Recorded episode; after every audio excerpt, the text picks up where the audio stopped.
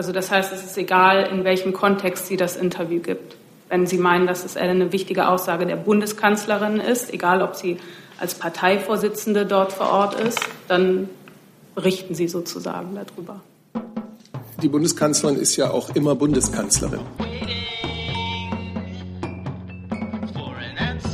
So, einen schönen guten Tag, liebe Kolleginnen und Kollegen. Ich eröffne diese Regierungspressekonferenz und begrüße den Regierungssprecher, Herrn Steffen Seibert, und die Sprecherinnen und Sprecher der Ministerien. Liebe Hörer, hier sind Thilo und Tyler. Jung und Naiv gibt es ja nur durch eure Unterstützung. Hier gibt es keine Werbung, höchstens für uns selbst. Aber wie ihr uns unterstützen könnt oder sogar Produzenten werdet, erfahrt ihr in der Podcast-Beschreibung. Zum Beispiel per PayPal oder Überweisung. Und jetzt geht's weiter. Bevor es losgeht, haben wir hier neue Kolleginnen, eine Kollegin und einen Kollegen auf dem Podium. Und zwar ist das Herr Dr. Daniel Fehling, ist der neue Pressesprecher des BMF. Und Annika Einhorn, äh, die neue Pressesprecherin im BMWI. Und beide stellen sich vielleicht kurz vor. Moment. So, bitteschön. Okay, dann fange ich an. Ja, guten Tag, Daniel Fehling, mein Name. Ähm, neuer Pressesprecher im BMF. Ich habe mich in den letzten Jahren im Wesentlichen mit internationaler Steuerpolitik beschäftigt und bin jetzt seit Montag im BMF in der Pressestelle. Ich freue mich auf die Zusammenarbeit mit Ihnen. Ja, genau. Hallo auch von meiner Seite. Annika Einhorn ist mein Name. Ich habe ähm, zuletzt gut zwei Jahre in der Industrieabteilung gearbeitet des BMWI und bin jetzt seit Juni in der Pressestelle und ähm, werde zukünftig unser Team hier in der Regierungspressekonferenz auch mit unterstützen. Freue mich darauf und auf die Zusammenarbeit mit Ihnen und den Kollegen hier am Tisch. Dankeschön.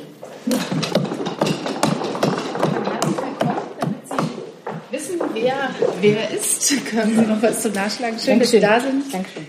Und auf eine gute Zusammenarbeit. Dankeschön.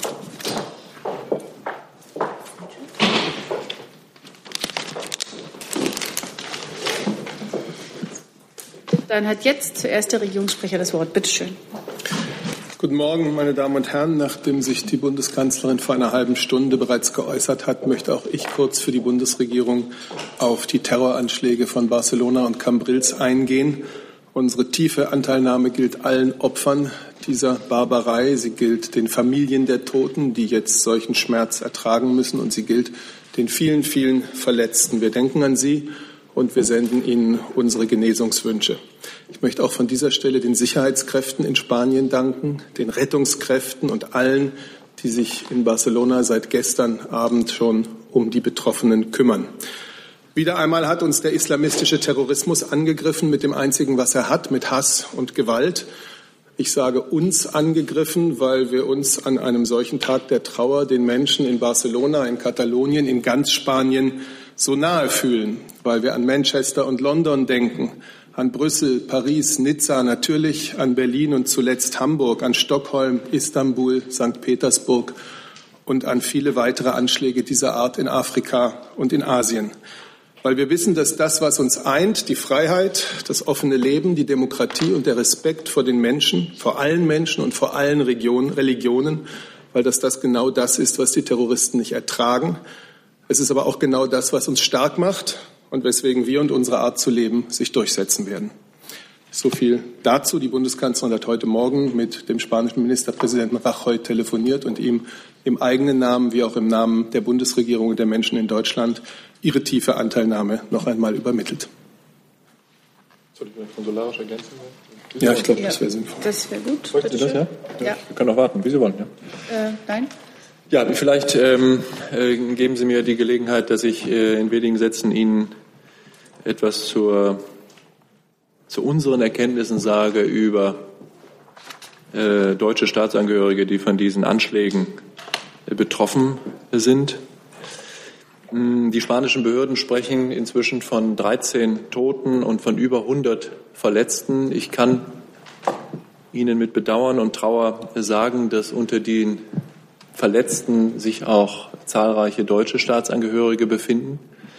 Wir gehen nach jetzigem Stand äh, davon aus, dass es 13 deutsche Staatsangehörige gibt, die bei dem Anschlag äh, auf Las Ramblas verletzt worden sind, einige von ihnen schwer, so schwer, dass sie mit ihrem Leben äh, noch kämpfen müssen. Ähm, Unser Generalkonsulat hat bereits gestern Abend und in der Nacht die betroffenen 13 Deutschen aufgesucht, in Krankenhäusern und besucht und konsularisch betreut. Ich möchte das ausdrücklich äh, bestärken und unterstützen, was Herr Seibert gerade gesagt hat, dass unser Dank den sehr effizienten, äh, sehr professionell handelnden, aber auch sehr mitfühlenden handelnden äh, spanischen Sicherheitsbehörden gilt. Wir hatten von Anfang an einen engen und guten und vertrauensvollen Draht zu den zuständigen Behörden der, der spanischen Regierung und der Regierung Kataloniens. Ähm, ob unter den Opfern unter den Todesopfern auch deutsche Staatsangehörige sind, können wir zum jetzigen Zeitpunkt noch nicht bestätigen. Wir können es aber auch nicht ausschließen. Ähm, das ist in den, äh, unter den Umständen, unter denen solche Anschläge erfolgen, äh, misslich, äh, aber es ist gleichzeitig nicht ungewöhnlich, weil es ähm, immer wieder passiert, dass es Zeit braucht, bevor die zuständigen, in diesem Fall spanischen Behörden, ihre Arbeit der Identifikation gemacht haben. Und Sie werden äh, sicher verstehen, jedenfalls haben wir da Verständnis dafür, dass bei so etwas eben jeder, jeder äh, Zufall, jeder Fehler ausgeschlossen werden muss. Und deshalb kann ich Ihnen versichern, dass wir gemeinsam mit den spanischen Behörden weiter mit allergrößtem Nachdruck auch ähm, dieser Frage nachgehen. Und äh, ich bitte Sie um Verständnis dafür, dass es zum jetzigen Zeitpunkt für mich und für das Auswärtige Amt noch nicht möglich ist, Ihnen dazu eine abschließende Antwort zu geben. Bevor wir zu diesem Thema, zu den Fragen zu diesem Thema kommen, würde ich gerne noch die Termine der Kanzlerin äh, vorab behandeln, wenn das geht. Das geht und es geht auch schnell. Öffentliche Termine der Bundeskanzlerin in der kommenden Woche. Dienstag, der 22. August. Die Bundeskanzlerin äh, hält ab 13 Uhr eine Eröffnungsrede bei der Computerspielemesse Gamescom 2017. Jetzt hat man mir netterweise gar nicht aufgeschrieben, wo das ist. Doch in Köln. Entschuldigung. Also Köln, Dienstag, 13 Uhr Eröffnung der Computerspielemesse Gamescom 2017 durch die Bundeskanzlerin. Sie wird dann einen Messerundgang machen einige Stände besuchen, sich dort über aktuelle Trends bei Computerspielen informieren, über die Arbeit deutscher Spieleentwickler, die Bedeutung von Spielen als Innovationstreiber und auch ähm, die Bedeutung von Spielen beim Thema digitale Bildung, spielebasiertes Lernen und Wissensvermittlung. Sie wissen, das ist eine bedeutende Branche und auch noch eine wachsende Branche. Am Mittwoch, den 23. dann um 9.30 Uhr, wie immer, die Sitzung des Bundeskabinetts unter Leitung der Bundeskanzlerin. Und am Freitag, den 25. besucht die Kanzlerin hier in Berlin um 11 Uhr das soziale Start-up Chiron Open Higher Education, auch bekannt als Chiron University. Bei dieser Einrichtung können sich Flüchtlinge auf ein Studium in Deutschland vorbereiten, zum Beispiel in den Bereichen Wirtschaft, IT, Maschinenbau, auch soziale Arbeit.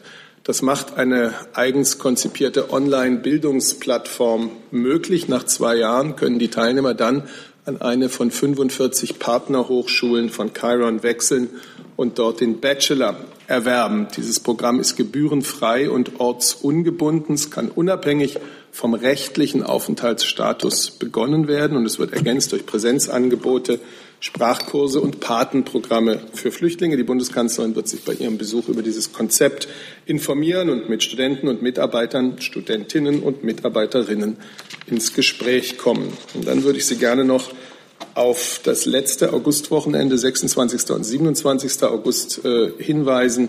Das steht für die Bundesregierung ganz im Zeichen unseres alljährlichen Tages der offenen Tür, der ja eigentlich zwei Tage der offenen Tür sind. Das ist das 19. Mal, dass die Bürger die Möglichkeit haben, das Kanzleramt, das Bundespresseamt, alle Bundesministerien hier in der Hauptstadt zu besuchen und mit uns ins Gespräch zu kommen. Ich möchte Sie dazu alle ganz herzlich im Namen der Bundesregierung einladen. Die Bundeskanzlerin wird, auch das ist schon traditionell, am Sonntagnachmittag, am Tag der offenen Tür, mit einem Rundgang im Kanzleramt teilnehmen. Sie freut sich auf der Bühne im Kanzlerpark unter anderem äh, Fußballnationalspieler, Fußballweltmeister Semi Kedira begrüßen zu können, mit ihm ein Gespräch zu führen. Ansonsten werden wir Sie über das sehr reichhaltige Programm beim Tag der offenen Tür am kommenden Dienstag, dem 22. um 10 Uhr im Rahmen eines Pressefrühstücks informieren mit meiner Kollegin Frau Demmer. Auch dazu sind Sie herzlich eingeladen. Und dann nochmal in eigener Sache für das Bundespresseamt möchte ich Sie auf den Start unseres Sommerkinos am kommenden Mittwoch hinweisen.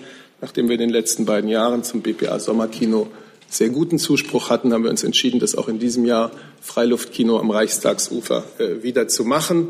Wir zeigen vom 23. bis 26. August an vier Abenden bekannte und mit Mitteln der deutschen Filmförderung, also auch mit Bundesmitteln, geförderte Spielfilme. Damit möchte das BPA die Bedeutung des Filmstandortes Berlin, nein, des Filmstandortes Deutschland, Berlin auch, sowie die Bedeutung der Filmförderung für deutsche und internationale Koproduktionen in den Blickpunkt rücken.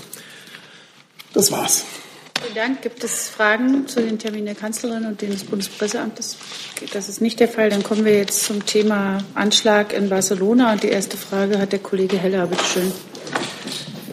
Herr Dr. Timroth, ich würde gerne wissen, ob es irgendwelche ähm, Signale, irgendwelche Informationen gibt im Hinblick auf die Ermittlungen zu den Spanien-Attentaten, die Deutschland betreffen, die auf Deutschland hindeuten. Und mich würde zum Zweiten interessieren, ob sich an Ihrer Bewertung der aktuellen Sicherheitslage in Deutschland angesichts dieser Anschläge irgendetwas verändert hat.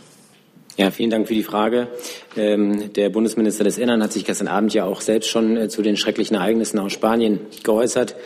Äh, wie Sie sich denken können und wie es üblicherweise in solchen Stunden der Fall ist, äh, stehen die Behörden, äh, die deutschen Sicherheitsbehörden mit den spanischen Kolleginnen und Kollegen einem sehr engen Austausch, wiewohl die äh, Kollegen vor Ort natürlich jetzt äh, vor allem damit beschäftigt sind, die Lage zu bewältigen und äh, soweit da die ersten Ansätze sich ergeben, auch äh, die Ermittlungen aufzunehmen.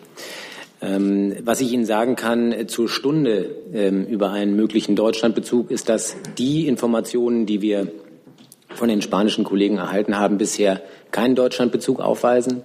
Ich will aber ausdrücklich hinzufügen, dass das ein sehr dynamischer Prozess ist, äh, sodass das allenfalls ein Zwischenstand ist. Das kann sich ähm, natürlich bei äh, zunehmendem Informationsfluss auch noch mal ändern. Für den Moment ist es so, dass die Informationen, die vorliegen und die geprüft werden konnten, jedenfalls äh, in Bezug auf Verdächtige oder Täter, ähm, keinen Deutschlandbezug aufweisen. Nochmal, ich möchte es ausdrücklich mit dem Hinweis verbinden, dass das natürlich eine sehr dynamische Nachrichtenlage ist, sodass das ähm, allenfalls ein Zwischenbefund sein kann.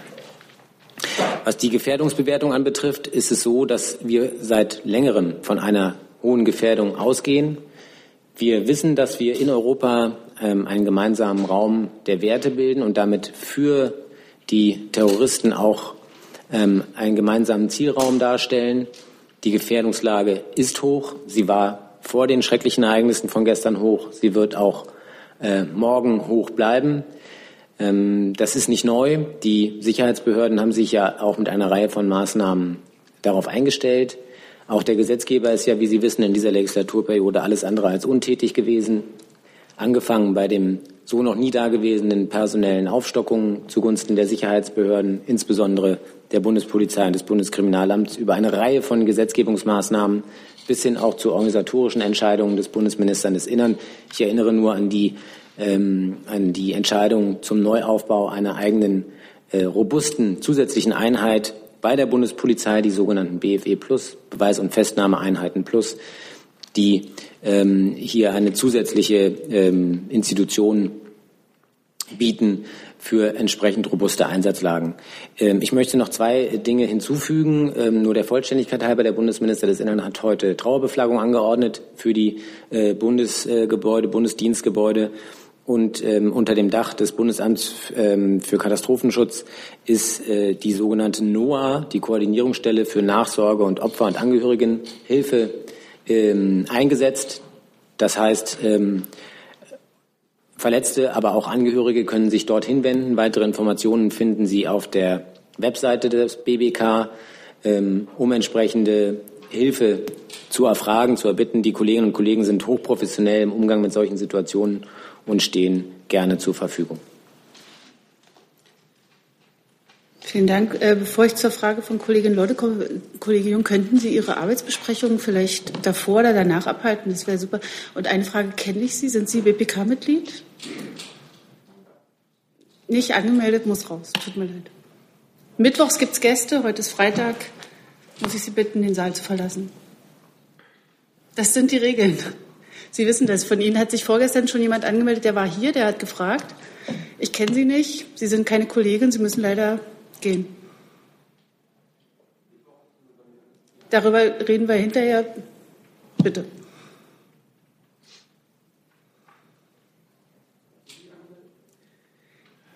Ich rede jetzt über diese Frau, das können wir hinterher besprechen. Bitte gehen Sie jetzt aus dem Saal.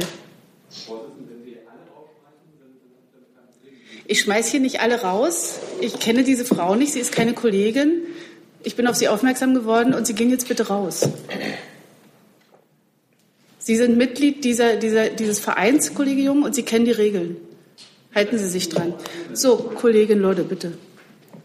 Ähm, ich wüsste gerne, es gibt ja auch ans BMI, ähm, es gibt ja auch Kritiker, äh, die sagen, dass der Datenaustausch innerhalb Europas zwischen den Behörden immer noch nicht gut genug funktionieren würde, auch äh, nach den vielen Terroranschlägen, die es gegeben hat. Teilen Sie diese Kritik, dass es immer noch keinen eigenen europäischen Datentopf geben würde? Und wenn ja, wo sehen Sie Nachbesserungsbedarf?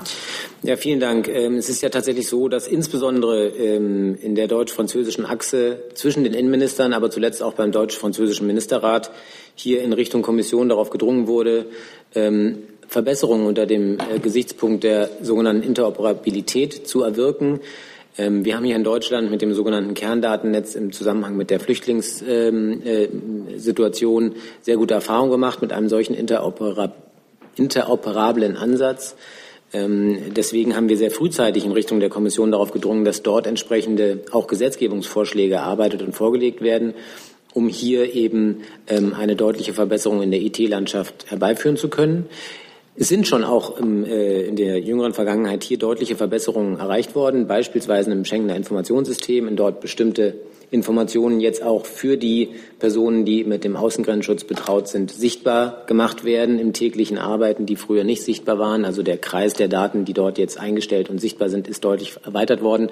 Aus unserer Sicht gibt es auch durchaus Schritte in die richtige Richtung, was die Zusammenarbeit anbetrifft, auch die Bereitschaft der Zusammenarbeit auf europäischer Ebene. Bilateral ist das aus unserer Sicht ohnehin in der Regel ähm, sehr gut, wie das funktioniert mit den Partnerbehörden.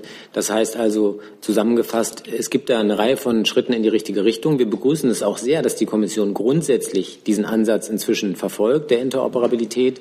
Jetzt ist es aber tatsächlich an der Kommission auch entsprechende Legislativvorschläge zu unterbreiten, um dann hier auch die nächsten Schritte gemeinsam gehen zu können. Können Sie noch mal konkret sagen, was Sie sich an Nachbesserungen erhoffen?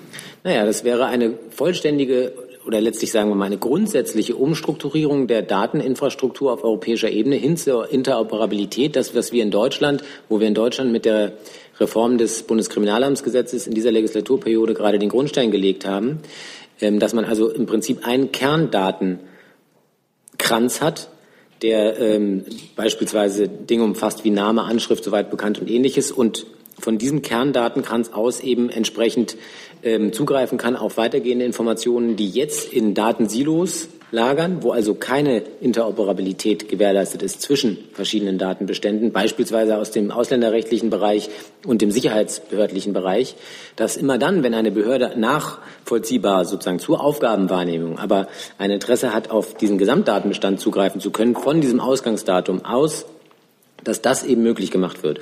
Und da äh, ist noch viel Arbeit äh, vor der Kommission. Das ist völlig richtig. Das ähm, hat man heute ja aus dem politischen Bereich gehört.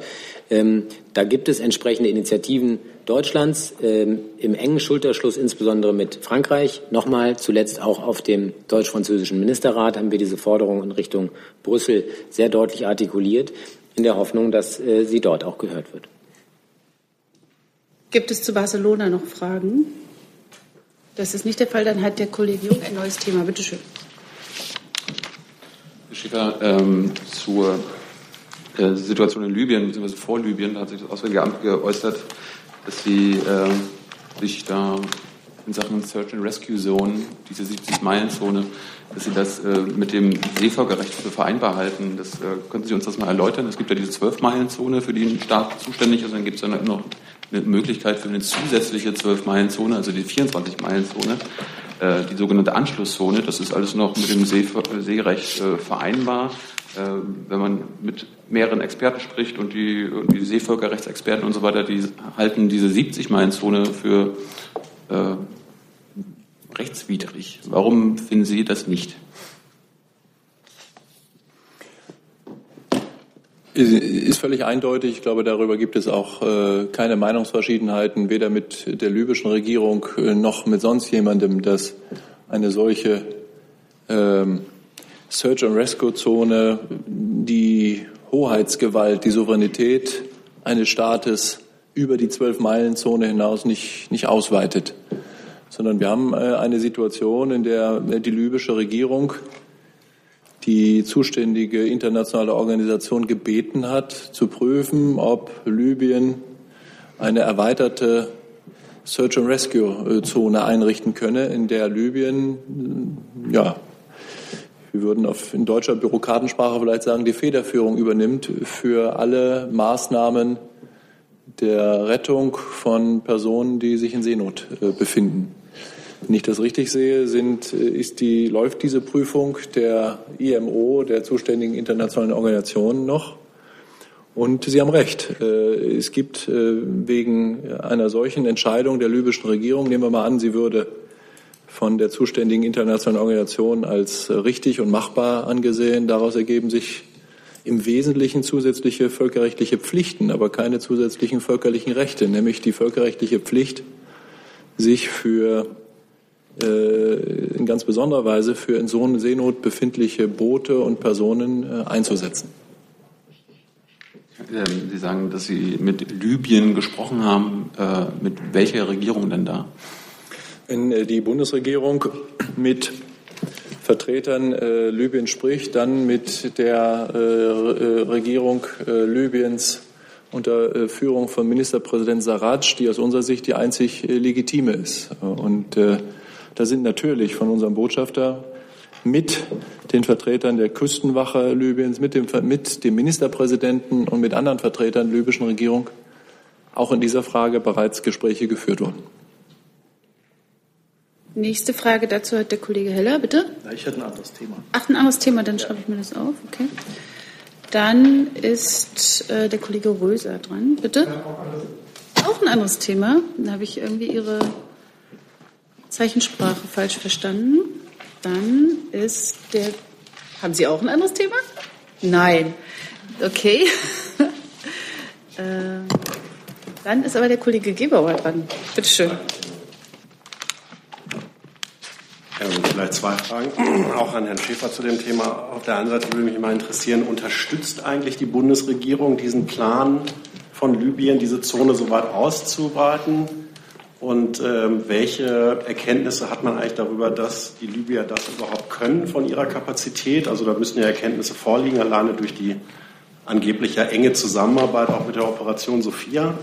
Und dann würde ich gerne wissen, ob diese, dieser Ausschluss sozusagen, nämlich die Aussage, ähm, in diese Zone fährt niemand mehr rein, gilt der eigentlich auch für die Schiffe der Europäischen Union, also für die Schiffe der Operation Sophia, die deutschen Schiffe, und ist das sozusagen auch schon mitgeteilt worden, so dass sich auch diese Schiffe aus dieser Zone raushalten sollen.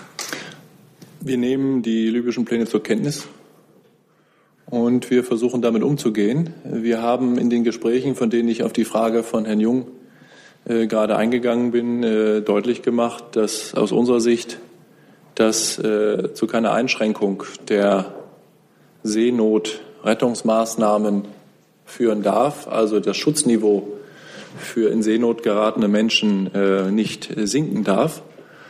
Und darüber hinaus hatte ich gerade, glaube ich, eben schon gesagt, dass ähm, es ziemlich eindeutig ist, dass aus völkerrechtlicher Sicht mit der Beschreibung und Benennung und Kennzeichnung einer Search and Rescue Zone keine sonstigen völkerrechtlichen Folgen verbunden sind, außer die Pflicht, sich in dieser Zone ganz besonders um in Seenot äh, befindliche Schiffe und Personen zu kümmern. Das bedeutet natürlich, dass es keine Einschränkungen der Möglichkeit ähm, äh, der Durchfahrt äh, geben darf und, und geben soll, weil das schlicht und ergreifend Gewässer sind, die nicht äh, zum Hoheitsgebiet äh, Libyens gehören.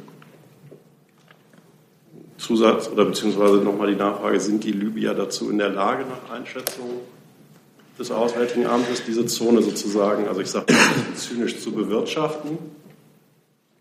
Weil ich meine, wir haben hier ja dutzende Male über die libysche Küstenwache geredet und hm. wir alle kennen, und Sie kennen wahrscheinlich noch viel detaillierte Berichte als ich, aber alles, was man darüber liest, ist, dass die nicht dazu in der Lage sind. Ja, wenn wir, ähm, wenn wir der Meinung wären, dass die libysche Küstenwache schon ohne weitere Unterstützung und Hilfe von außen in der Lage wäre, die Aufgaben so wahrzunehmen, wie wir das von unseren Küstenwachen erwarten würden, dann hätten wir ja auch nicht äh, als Europäische Union äh, ein Projekt ähm, aufs Gleis gesetzt, dessen Ziel es ist, die libysche Küstenwache zu ertüchtigen und insbesondere mit ähm, äh, Wissen und Technik und Know-how zu versehen, wie man eben der ganzen Bandbreite der Aufgaben nachkommen kann, einschließlich den Aufgaben der Seenotrettung. Dann hat der Kollege Jung dazu noch eine Frage, bitte.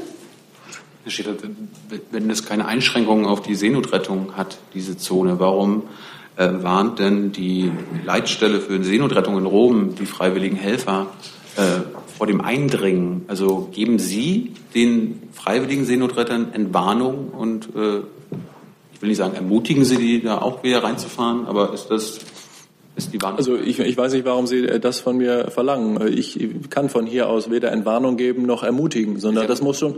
Darf ich ausreden? Das äh, darf, glaube ich, äh, jeder selber entscheiden, wie er das äh, machen möchte. Und wir respektieren die Entscheidungen der NGOs, die da am Werk sind, etwas zu tun oder etwas nicht zu tun. Und über Äußerungen der italienischen Behörden, die Sie hier in Frage stellen, bitte ich Sie, sich an diese italienischen Behörden äh, zu wenden. Ich glaube, es ist nicht meine Aufgabe, die zu kommentieren oder zu kritisieren. Das Ding ist eine Verständnisfrage. Also Sie haben eben gerade so ein bisschen Entwarnung gegeben, hat sich nichts geändert für die Seenotretter und gleichzeitig werden die Seenotretter, die Freiwilligen, gewarnt, da einzudringen. Und ich hatte es jetzt so verstanden, dass es da gar keine Warnung bedarf, weil Sie sagen, hat sich ja nichts geändert. Ich habe nicht gewarnt, ich habe auch nicht ermutigt. Gibt es zu diesem Thema noch Fragen? Dann hat der Kollege Reiche ein neues Thema. Bitte schön. Ja, an Dr. Dimroth die Frage. Es gibt äh, Medienberichte, wonach Asylbewerber mit einem Schutzstatus zunehmend für einen begrenzten Zeitraum in ihre Heimatländer zurückreisen. Die Ausländerbehörden in Baden-Württemberg sprechen akut von 100 Fällen allein dort. Können Sie diesen Trend bestätigen und haben Sie vielleicht auch aktuelle Zahlen? Ja, vielen Dank für Ihre Frage. Eine bundeseinheitliche Statistik über dieses Phänomen wird nicht geführt. Äh, wie Sie richtigerweise ja sagen, liegen solche Erkenntnisse zunächst jedenfalls in der Regel auch bei den Ausländerbehörden der Länder vor und nicht bei äh, dem Bundesamt für Migration und Flüchtlinge, so dass ich Ihnen keine Zahlen nennen kann. Dieses Phänomen ist uns aber durchaus bekannt. Das hat ja ähm, der Gesetzgeber auch durchaus in den Blick genommen. Es gibt für diejenigen, die in einem laufenden Asylverfahren sind, nach dem geltenden Recht in Paragraph 33 Absatz 3 Asylgesetz die klare Regel, dass jemand, der in den Staat freiwillig zurückreist, dessen Verfolgung er als Grundlage seines Asylgesuchs in Deutschland äh, vorgetragen hat, äh, dieser Asylantrag in Deutschland als zurückgenommen gilt. Also das ist ja schon eine sehr einschneidende Folge für diejenigen, die noch im Verfahren sind, was aber auch nachvollziehbar ist, weil ja der Vortrag des Schutzbedarfs ähm, aus dem vermeintlichen Verfolgungsstaat mindestens mal ja äh, an Plausibilität verliert, wenn man freiwillig dorthin beispielsweise zu Urlaubszwecken zurückreist. Anders ist es bei der Frage derjenigen, die schon einen anerkannten Status hier als Flüchtling oder als Asylberechtigter haben. Da sieht das europäische Recht vor, dass das keine, ähm, keine Standardwirkung sozusagen äh, in jedem Einzelfall hat, wenn bekannt wird, dass der Betroffene in den Staat zurückreist, ähm, ähm, aus dem er wegen dortiger Verfolgung nach Deutschland geflüchtet ist.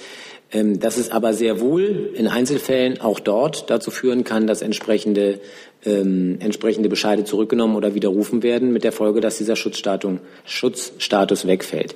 Ähm, da mag es äh, durchaus ja Einzelfälle geben, wo es nachvollziehbare Gründe gibt für diese Rückreise, beispielsweise ein Familienbesuch, Krankheitsfall in der Familie oder ähnliches, wo der Betroffene meint, äh, für einen kurzen Zeitraum auch mehr oder weniger gefahrlos in sein äh, ursprüngliches Heimatland ähm, reisen zu können. Das verbietet sich also hier pauschal sozusagen eine Rechtsfolge daran zu knüpfen, wenn das bekannt wird. Aber sehr wohl ist im Einzelfall auch dort möglich, äh, bis hin zu äh, Rücknahme und Widerruf eines entsprechenden positiven Bescheides äh, zu reagieren. Zu diesem Thema noch Fragen? Das ist nicht der Fall. Dann hat die Kollegin Lodde ein neues Thema. Bitte schön. Mhm. Und zwar ins BMVG. Ähm, das Spiegel Online hat ja berichtet, dass es im Fall ähm, des verstorbenen Soldaten in Münster neue Erkenntnisse gibt. Und ich wüsste gerne, was Sie genau zu den angeblichen Strafmarsch, zum angeblichen Strafmarsch, der da äh, vorgenommen wurde, sagen können und ähm, wie Sie das bewerten, dass die betreffenden Ausbilder dafür offenbar krankgeschrieben sind. Ähm, gut, lassen Sie mich mal grundsätzlich dazu sagen, äh, diese Untersuchungen zu diesen tragischen Vorkommnissen äh, Mitte Juli in Munster, die laufen, dauern weiter an und ich äh, muss hier an der Stelle ausdrücklich davor warnen, hier vor einige Schlüsse zu ziehen oder äh, auch nur Aspekte rauszugreifen, äh, die vielleicht in eine Richtung führen, die am Ende gar nicht die entscheidende Richtung ist, um dieses sehr komplexe Gesamtgeschehen dort zu erklären und aufzuarbeiten. Sowohl die zuständige Staatsanwaltschaft, auch die eingesetzte Untersuchungsgruppe mit Fachleuten des, Sanitäts, des Sanitätsdienstes der Bundeswehr und des Heeres ermitteln weiterhin in alle Richtungen. Insbesondere werden medizinische, aber auch truppendienstliche Aspekte, die an diesem Tag äh, herrschenden Umwelteinflüsse, alles wird intensiv betrachtet. Und wichtige Puzzlestücke dazu fehlen noch. Die Ministerin lässt sich auch laufend über den Fortgang dieser Ermittlungen unterrichten. Die Untersuchungsgruppe hat in den letzten Wochen eine große Anzahl von Soldatinnen und Soldaten gehört. Insgesamt wurden 35 Offiziersanwärter befragt, die da teilgenommen haben. Es wurden acht Ausbilder befragt. Es konnten noch nicht alle äh, befragt werden, hat auch was äh, zu tun äh, mit äh, Krankschreibungen, Urlauben und so weiter. Insofern kann ich das nicht so stehen lassen, wie Sie das dort äh, interpretieren. Äh, wichtig ist, äh, dass man hier nicht irgendwie auf äh, bestimmte Einzeleinflüsse eingeht, ohne dass man irgendwie das Gesamtbild einmal in Betracht genommen hat. Äh, es hat dort, es haben zwei Märsche stattgefunden. Ein Marsch äh, war äh, der äh, Eingewöhnungsmarsch. Es hat ein weiterer Marsch davor stattgefunden, äh, nach äh, einem Appell, bei dem irgendwie die Ausrüstung auf Vollzähligkeit untersucht wurde. Und dann hat die Mehrzahl des Zuges, also 29 von 44 Offiziersanwärtern, sind dann zurückmarschiert in die Kaserne und haben die fehlenden Ausrüstungsgegenstände geholt. Wenn Sie das hier als Strafmaß bezeichnen, äh, als Strafmarsch bezeichnen, äh, dann ist das nicht das Wort, das die Ausbilder der Bundeswehr gebrauchen würden. Äh, wir machen 20.000 äh, Ausbildungen im Jahr äh, am Grundwehrdienst. Äh, und viele Soldatinnen und Soldaten würden das sicherlich einordnen können äh, aus ihrem eigenen Erleben und auch die Vorgesetzten äh, und äh, die äh, für die Ausbildung zuständigen Fachstränge innerhalb der Bundeswehr. Was ist jetzt genau der Stand? Wir wissen es äh, im Moment noch nicht. Wir haben das Parlament darüber unterrichtet, was alles an Anstrengungen unternommen worden ist. Und ich möchte Ihnen einfach mal eine Idee geben, äh, was in den vergangenen Wochen alles stattgefunden hat, außer diesen Befragungen. Also man hat geguckt, sind genau an dem Tag diese Märsche, das wird auch alles aufgeklärt. Es ist auch nicht, dass alles äh, als gegeben hingenommen wird. Alles wird hinterfragt. Wir schauen, entspricht das der Weisung, Befehls- und Vorschriftenlage, das, was an diesem Tag stattgefunden hat. Äh, es hat Ortsbegehung gegeben, man hat die Streckenführung angeschaut, man hat sich die Entfernungen angeschaut, man hat die Geländeprofile angeschaut, man hat sich die Lichtverhältnisse angeschaut, was waren die Außentemperaturen, waren das schattig, war das im offenen Gelände, äh, die Arbeitsgruppe Sanität hat die medizinischen Ursachen ergründet. Die Wehrpharmazie hat geschaut, äh, was gab es da vielleicht Interaktionen mit bestimmten Medikamenten, die eingenommen wurden dort. Äh, wie waren die Ergebnisse bei der Musterung beziehungsweise bei den Medizinchecks? Alle hatten vorher einen Sportcheck als Offiziersanwärter durchlaufen, also hatten den Basisfitnesstest bestanden. Äh, man hat geschaut, was ist die Wehrergonomie, Leistungsphysiologie, hat sich angeschaut, äh, wie waren die Intervalle dort, was hatten die für eine Ausrüstung, für eine Bekleidung an.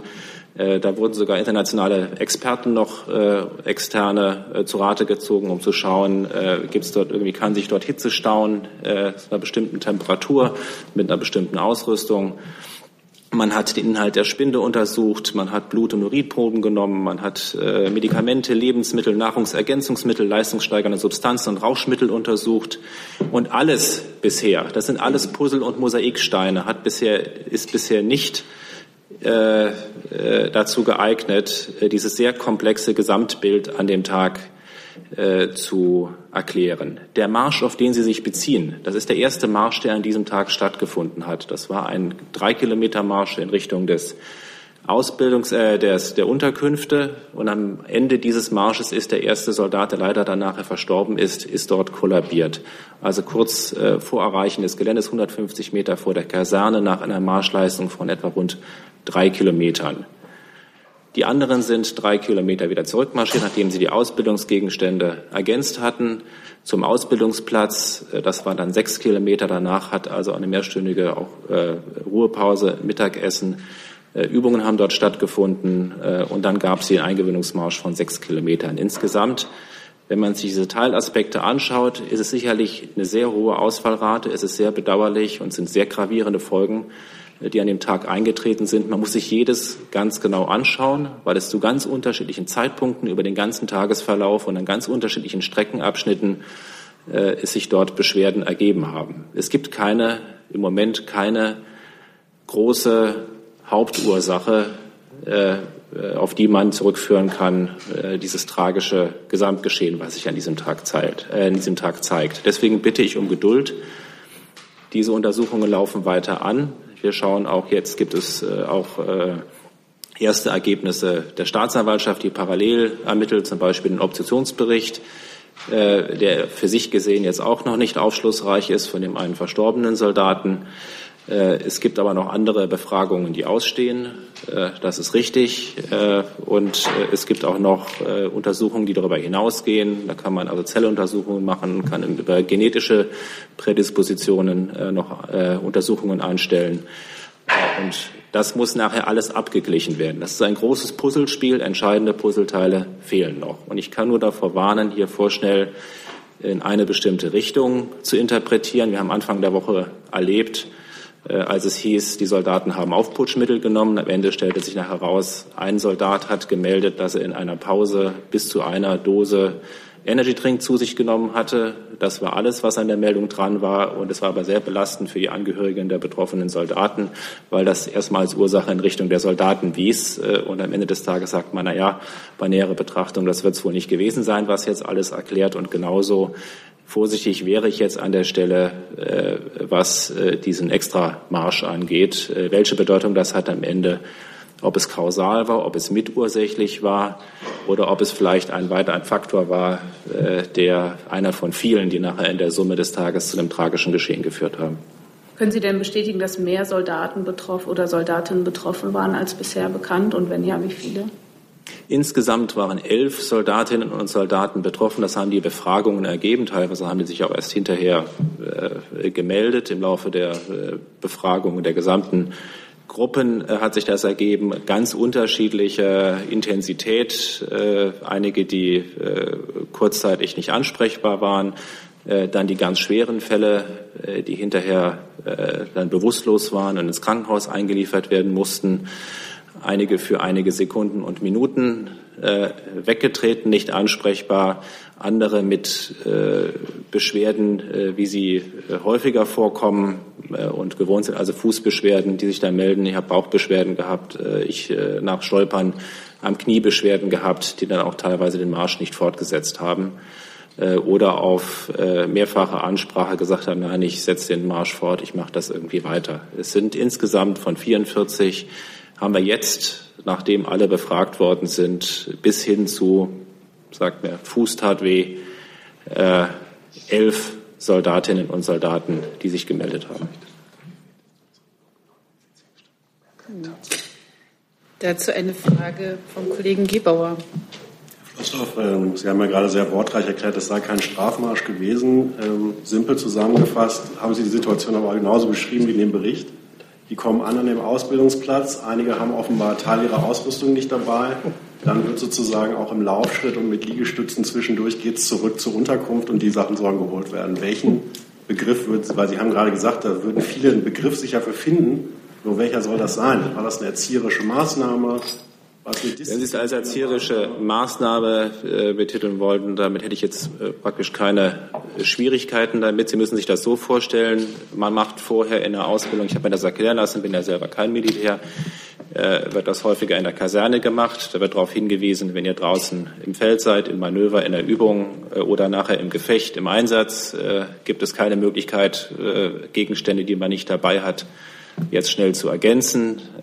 Und hier in dem Fall war das so, äh, dass sie in einer Entfernung von drei Kilometern von der Kaserne waren äh, und dann zusammen gemeinsam mit Ausbildern ohne eine konkrete Zeitvorgabe zur Kaserne zurückmarschiert sind, um die Ausrüstungsgegenstände zu ergänzen. Gibt es dazu noch Fragen? Ein Vorgang, der sicherlich nach den Beschreibungen, die ich habe, jetzt nicht alleine steht äh, in der Bundeswehr und äh, auch in der Ausbildungsgeschichte der Bundeswehr. Und nochmal 20.000 Soldatinnen und Soldaten durchlaufen jedes Jahr die Bundeswehr. Grundausbildung. Gut, dann kommen wir zu einem neuen Thema und das hat jetzt der Kollege Heller. Bitte schön. Ähm, das Thema ist Air Berlin. Ich würde gerne das Bundeswirtschaftsministerium fragen. Einmal hat sich eigentlich die Bundesregierung im Gegenzug zu dem äh, angekündigten Überbrückungskredit irgendwelche besonderen Rechte gesichert, sprich Vetorechte bei einem Übernehmer, der nicht genehm ist oder, in, oder andere Einspruchsmöglichkeiten.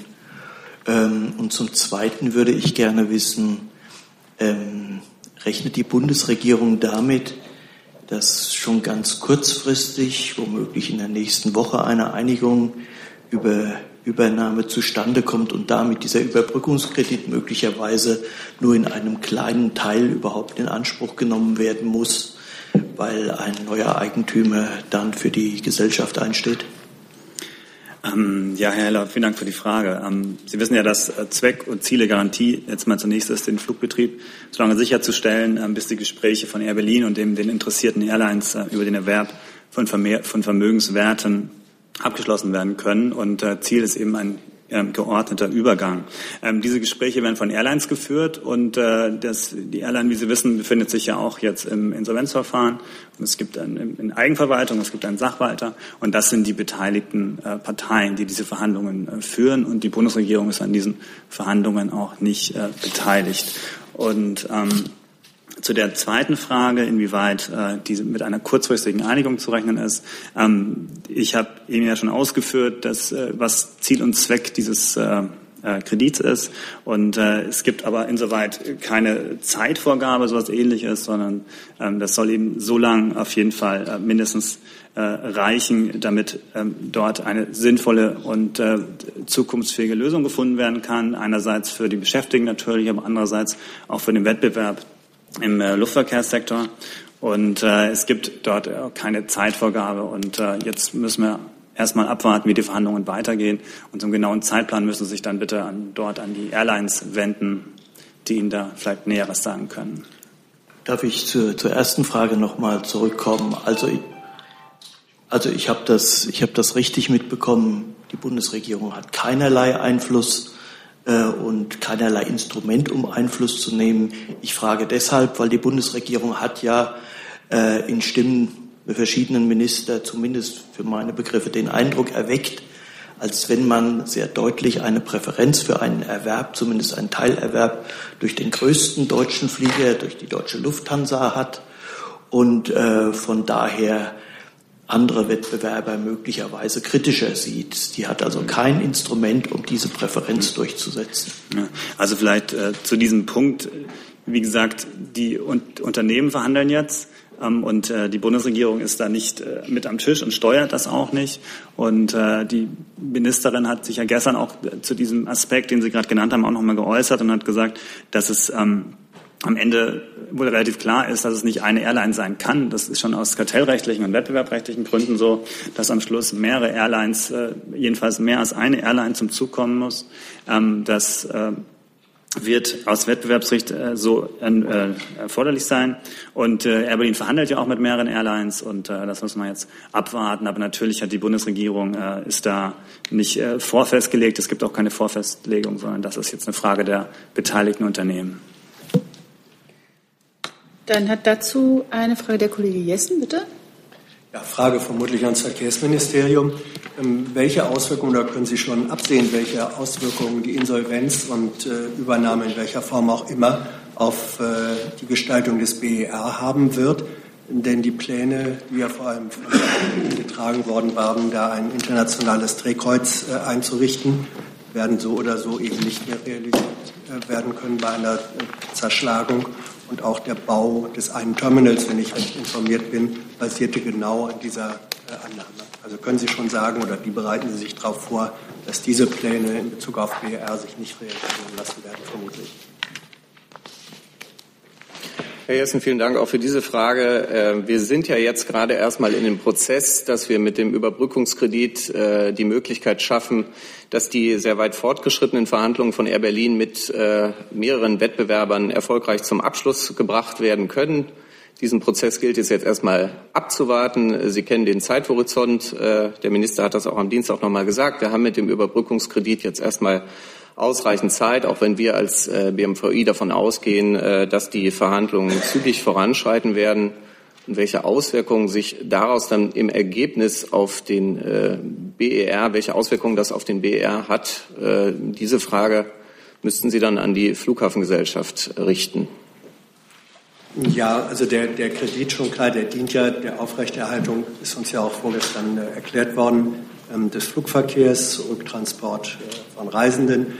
Ähm, nur die, die äh, BER-Auswirkungen werden ja so oder so kommen, da es eben keine Komplettübernahme von Air Berlin unter Weiterführung der Gesellschaft in Toto geben wird.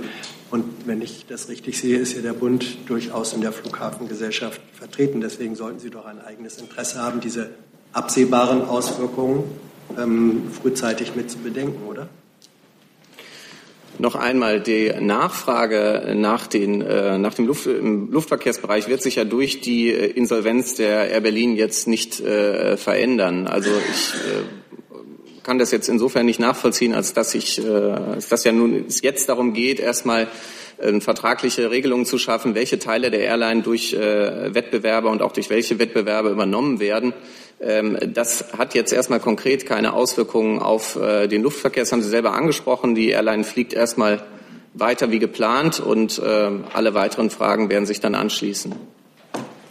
Kollege Zweigler dazu? Ja, eine Nachfrage ans Bundeswirtschaftsministerium. Äh, Herr Wagner, ist eigentlich die äh, Ausweisung des Überbrückungskredits an Garantien, irgendwelche Garantien, irgendwelche Sicherheiten äh, geknüpft, dass das auch zurückgezahlt wird? Ich denke zum Beispiel, es ist immer die Rede davon, dass man aus dem Verkauf der Start- und Landerechte, aus den Slots beispielsweise Geld zurückbekommen kann.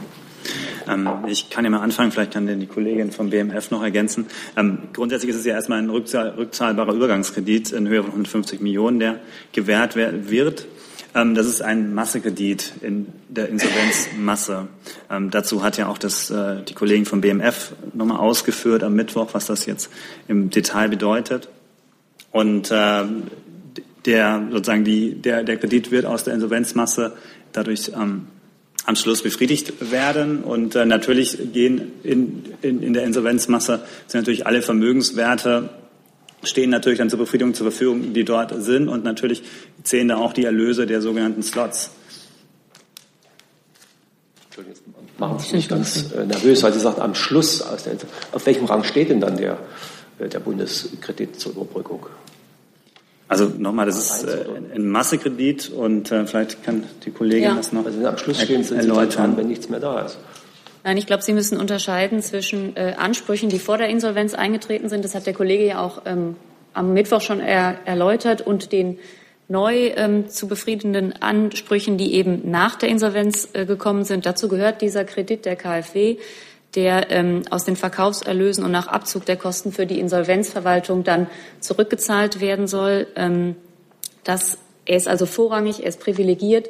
Er hat jetzt nichts mit Verbindlichkeiten, die vielleicht im Geschäftsbetrieb über die Jahre jetzt aufgelaufen sind, zu tun, sondern er kommt in eine neue Phase und ist deswegen auch privilegiert zurückzuzahlen.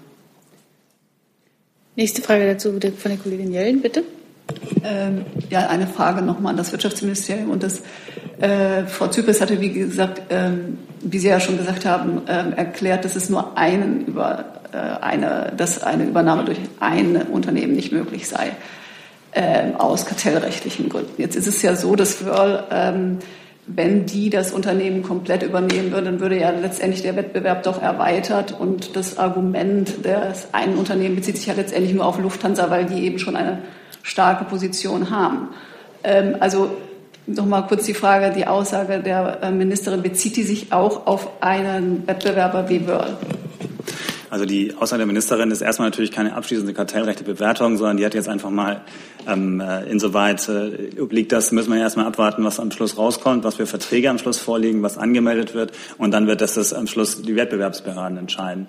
Ähm, insoweit hat die Ministerin bloß erstmal eine Einschätzung gegeben, dass es, äh, was insoweit ja auch auf der Hand liegt, ähm, bei der Frage, welche, welche Slots etc. jetzt an Vermögenswerten übergehen, man natürlich schon genau prüfen muss, dass natürlich, äh, wie die Marktmacht später am Luftverkehrsmarkt in Deutschland sein wird. Und äh, natürlich äh, darf es am Ende nicht sein, dass äh, über gewisse Strecken, das ist äh, ja natürlich kartellrechtlich schwierig, wenn manche Strecken dann nur noch von einem Player monopolartig bedient werden können. Und das war zunächst natürlich mal die Aussage der Ministerin, dass es natürlich da mehrere, ähm, dass es natürlich deshalb nicht sein kann, dass am Schluss eine Airline alles bedient.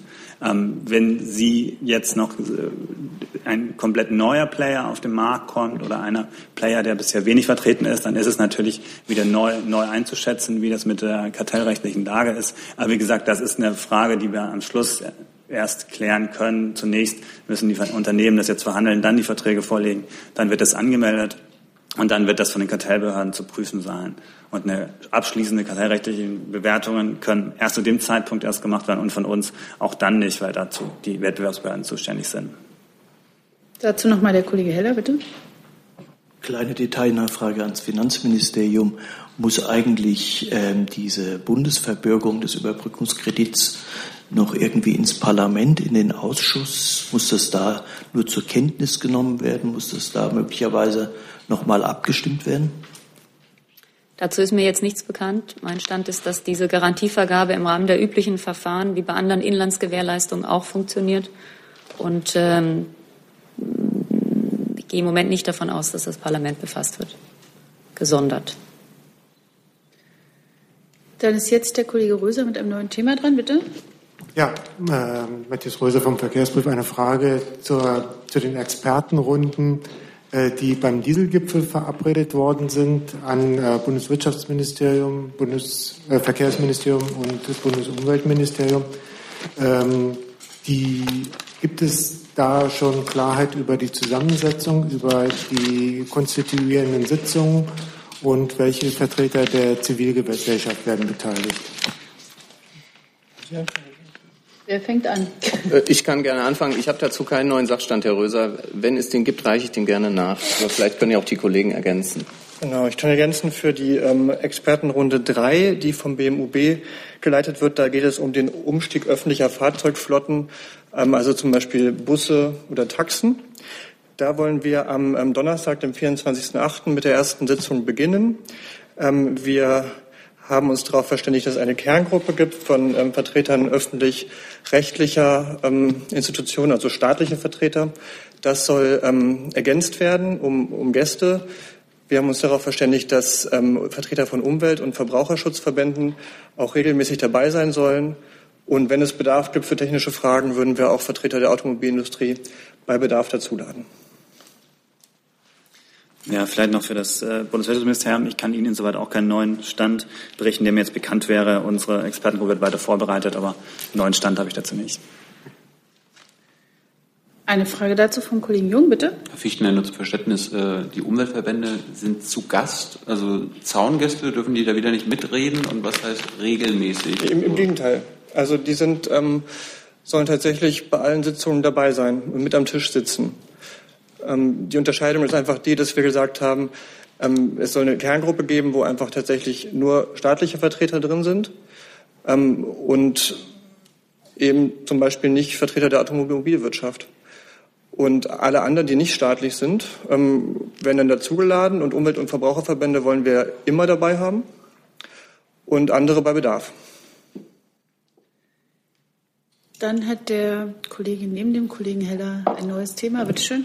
Ja, Christian Ramtun, Wirtschaftswoche. Ich habe eine Frage zum Euro. Ich denke, das betrifft das Finanzministerium. Der Euro ist ja gegenüber dem Dollar in den letzten Wochen um 10 Prozent gestiegen. Äh, überrascht Sie das, Frau von Thiesenhausen, oder sehen Sie darin eine nachhaltige Entwicklung und könnte das auch zu einer äh, Lösung, sag mal, friedlichen Lösung der deutschen äh, Handelsüberschüsse führen? Herr Ramtum, wir telefonieren so häufig, wir sehen uns aber vielleicht selten in der Bundespressekonferenz, sodass ich Ihnen nicht ersparen kann, Ihnen jetzt die übliche Antwort auf derartige Fragen zu geben. Die Bundesregierung kommentiert jetzt Wechselkursentwicklungen nicht. Ähm, das ist aber wirklich auch geübte Praxis und äh, dürfte Sie nicht überraschen, auch wenn Sie hier selten sind. Und zu den ähm, Handelsüberschüssen sehen Sie jetzt keine Entspannung unter dem Aspekt?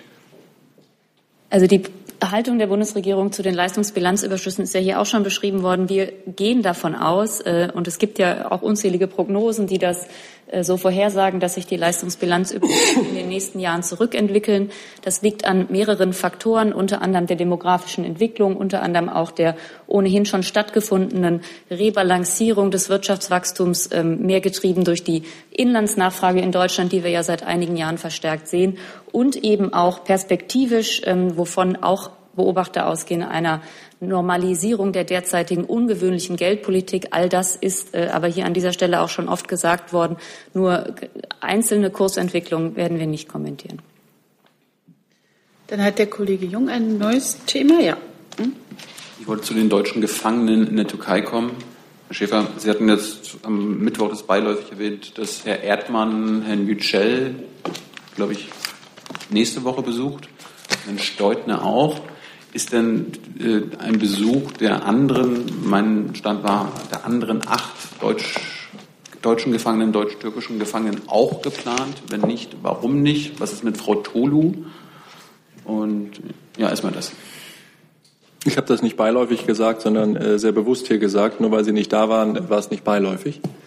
Ähm, ähm, stimmt, nächste Woche hat äh, unser Botschafter zwei, ich kann jetzt einen weiteren Termin ankündigen, drei Termine mit äh, drei deutschen Staatsangehörigen, die sich in der Türkei in Haft befinden, mit Herrn Yücel am 22. August, mit Herrn Steutner, ich glaube, am Folgetag und mit Frau Tolo jedenfalls auch in der Woche, dass wir uns äh, um alle deutschen Staatsangehörigen in Haft kümmern, ähm, gilt weiter und gilt äh, unbeschränkt äh, und äh, dass wir bei allen anderen auch äh, uns darum bemühen, regelmäßige äh, Vorsprachen zur konsularischen Betreuung zu bekommen, ist völlig selbstverständlich.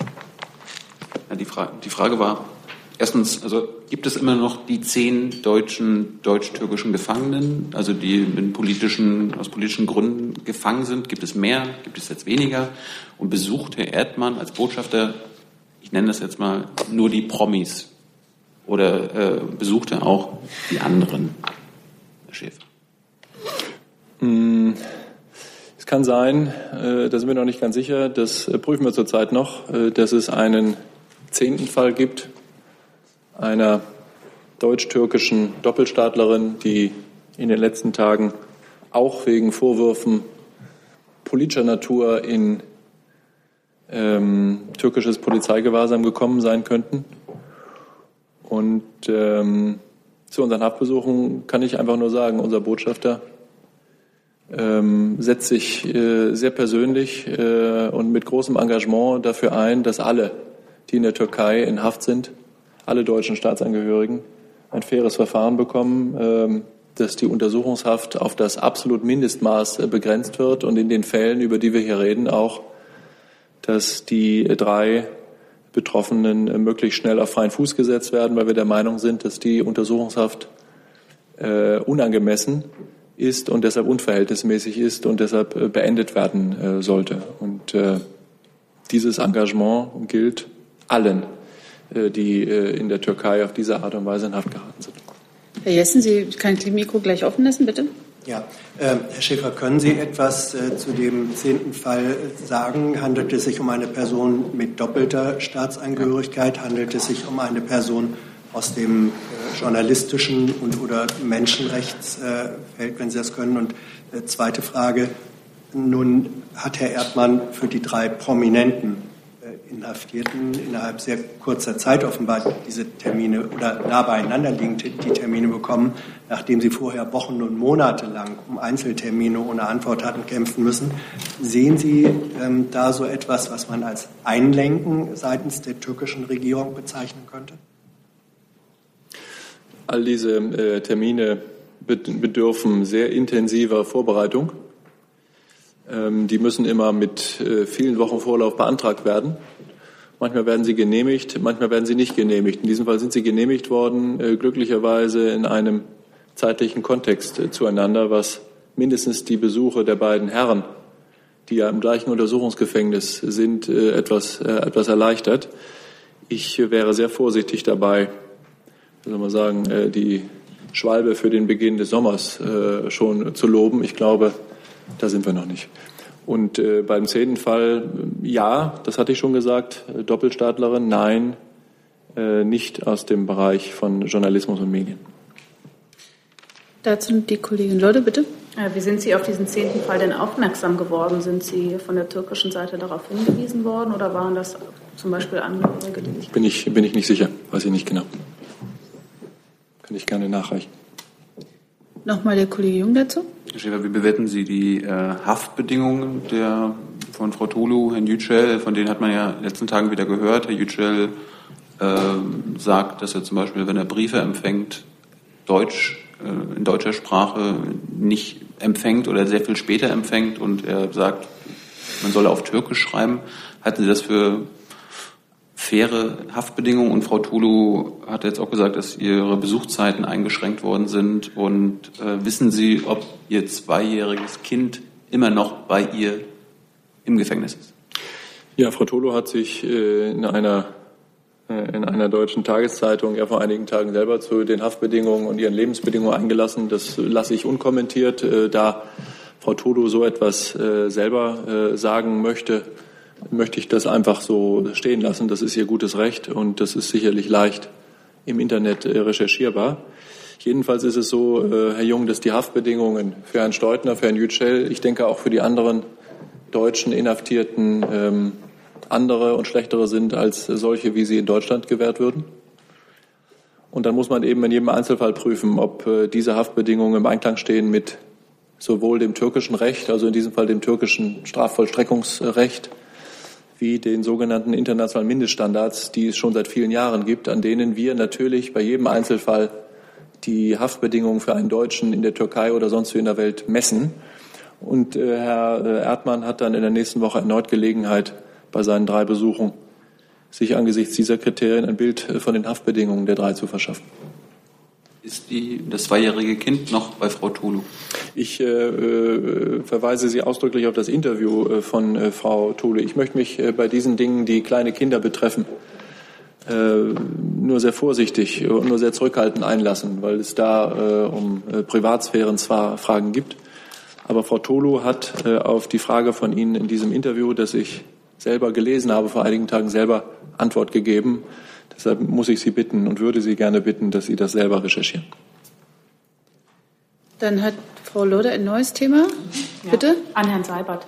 Ähm, ich wüsste gerne, Frau äh, Merkel ist ja am Montag bei Phoenix aufgetreten, ähm, hat dort ein Interview gegeben zum Thema Kampf ums Kanzleramt ähm, den ja die Parteivorsitzende führt. Jetzt haben Sie als Regierungssprecher darüber getwittert. Ähm, ist das Ihrer Meinung nach zulässig oder ist dafür nicht eigentlich die CDU-Pressestelle zuständig?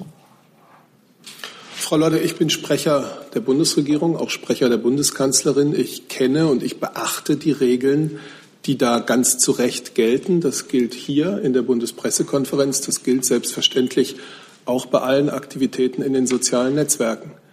Ich habe einen Tweet zu einer Aussage der Bundeskanzlerin über die Steigerung der Verteidigungsausgaben gemacht. Das ist ein Thema des Regierungshandelns, das wir hier schon oft besprochen haben, auch äh, im Sinne des nicht vorhandenen Zusammenhangs mit der Entwicklung der Sozialausgaben hier schon besprochen haben. Aber ich nehme natürlich Ihre in der Frage angedeutete Kritik äh, zum Ansporn, auch weiterhin die Regeln, die ich, wie gesagt, für sinnvoll halte, von denen ich gesprochen habe, streng einzuhalten. Aber würden Sie nicht darüber einstimmen, dass das eigentlich ein Wahlkampfinterview war? so wie es auch zum Beispiel bei den YouTubern war, da hat sie auch nochmal neue Aussagen getroffen, zum Beispiel zum Air Berlin. Darüber haben sie nicht getwittert. Ja, also ich habe auch nicht, ich twittere ja nicht zu jeder Aussage, die die Bundeskanzlerin über Regierungshandeln macht. Ich habe an dem Tag äh, außerdem noch zum Thema Nordkorea ähm, getwittert, was mir auch eine sinnvolle Aussage zum Regierungshandeln ähm, schien. Also das heißt, es ist egal, in welchem Kontext sie das Interview gibt. Wenn Sie meinen, dass es eine wichtige Aussage der Bundeskanzlerin ist, egal ob sie als Parteivorsitzende dort vor Ort ist, dann berichten Sie sozusagen darüber. Die Bundeskanzlerin ist ja auch immer Bundeskanzlerin und wird auch in Interviews ja regelmäßig und ich würde sogar sagen weit überwiegend zu Themen des Regierungshandelns befragt. So war es auch äh, an dem Tag. Und nur zu solchen Themen würde ich mich natürlich auch in den sozialen Netzwerken äußern.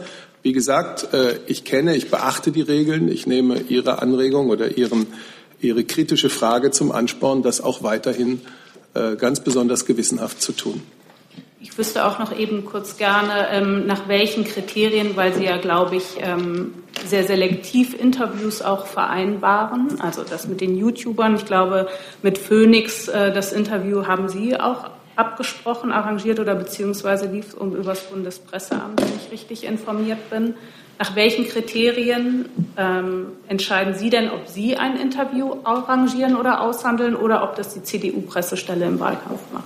Es ist seit vielen Jahren und seit weit vor meiner Zeit als Regierungssprecher bewährte Praxis, dass Interviews mit der Bundeskanzlerin beim Regierungssprecher oder beim Bundespresseamt angefragt werden. Und äh, diese Praxis, äh, dieser Praxis folge ich. Auch im Wahlkampf, immer. Das ist die Praxis. Äh, die Bundeskanzlerin äußert sich, egal in welcher Zeit, ja ganz überwiegend und wird auch ganz überwiegend nach Regierungshandeln befragt. Diese Interviews äh, werden ja auch nicht ausgehandelt, sondern sie werden angefragt. Die Entscheidung, ob sie ein Interview führt äh, oder nicht, trifft selbstverständlich die Bundeskanzlerin. Und so denke ich, gibt es eigentlich gar keinen Grund, diese seit vielen Jahren bewährte Praxis äh, jetzt hier mit irgendeinem Verdacht zu belegen. Äh, Moment, Kollegin Leute, es wird mir ja, ein bisschen zu dialogisch. Ich würde jetzt erstmal den Kollegen Jung, wenn Sie danach noch eine Frage haben, nehme ich Sie gerne auf die Liste wieder. Aber jetzt ist erstmal Kollege Jung dran, bitte. Elisabeth, Sie sagten uns im Zusammenhang mit dem TV-Duell, dass es da Ihre Rolle, also eine, dass es Ihre traditionelle Rolle ist, als Regierungssprecher da mit den Sendern zu verhandeln im Namen der, des Kanzlers, der Kanzlerin, obwohl sie ja einen CDU-Wahlkampf macht. Äh, das sei eine Ausnahme, das sei Tradition. Äh, jetzt diese YouTuber, da haben Sie ja das auch wieder verhandelt. Also ich weiß nicht, was eine Ausnahme ist. Sie zitieren mich hier äh, freischwingend und sicherlich nicht richtig. Ich, ich habe Ihnen damals gesagt, seit es ein Fernsehduell gibt, seit dem Jahre 2002, ist es bewährte Praxis, dass der jeweilige Regierungssprecher des jeweiligen Bundeskanzlers an den Gesprächen über die Modalitäten dieses Fernsehduells teilnimmt. Ja, ja. Weil jetzt genau. geht es ja um, um zum Beispiel das, den Termin mit den YouTubern.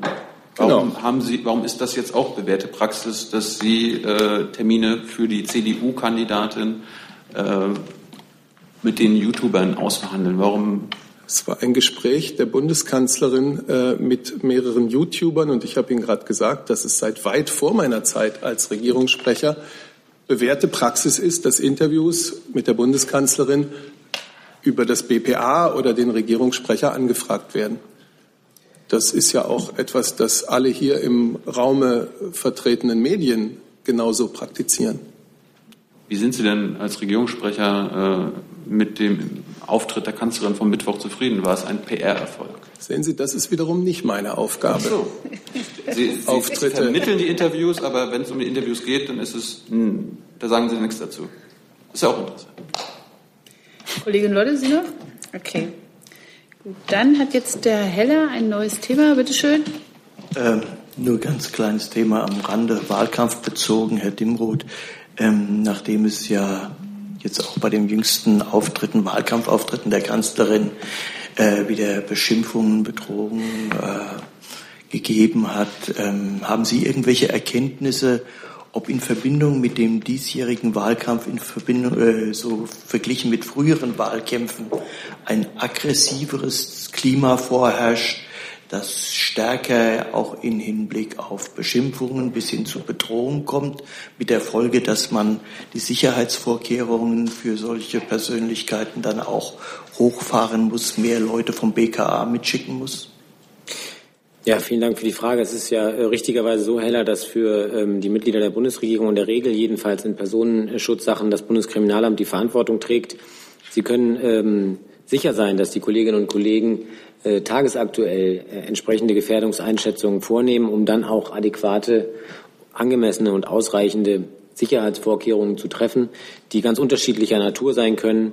Ich kann Ihnen hier aber nicht berichten über eine generelle Veränderung und eine daraus folgende generelle äh, Neueinordnung der Sicherheitslage. Äh, diesbezüglich nochmal, das kommt natürlich sehr stark auch auf das jeweilige Umfeld, die Örtlichkeiten, äh, möglicherweise regionale Besonderheiten, auch was bestimmte Protestgruppen anbetrifft, an. All das nehmen die Kolleginnen und Kollegen in den Blick, äh, machen einen sehr guten Job und äh, kommen dann zu den angemessenen, möglicherweise im Einzelfall auch divergierenden Maßnahmen, die dort ergriffen werden. Aber keine Trendveränderung. Von einer grundlegenden Neu, Neubewertung oder einer Trendveränderung, wie Sie sie erfragen, kann ich hier nicht berichten. Dann. Achso, ah, sehr schön. Liebe Hörer, hier sind Thilo und Tyler. Jung und naiv gibt es ja nur durch eure Unterstützung. Hier gibt es keine Werbung, höchstens für uns selbst. Aber wie ihr uns unterstützen könnt oder sogar Produzenten werdet, erfahrt ihr in der Podcast-Beschreibung. Zum Beispiel per PayPal oder Überweisung. Und jetzt geht's weiter. Herr Jessen, auf Ihre Frage kann ich antworten, dass äh, wir nicht von den türkischen Behörden unterrichtet worden sind. Ach so, natürlich. Entschuldigung. So, bitte. Nochmal. Ich kann auf Ihre Frage zu dem neuen Haftfall sagen, dass wir nicht von den türkischen Behörden, den zuständigen Sicherheitsbehörden unterrichtet worden sind, sondern von äh, der Standesorganisation der Betroffenen. Gut.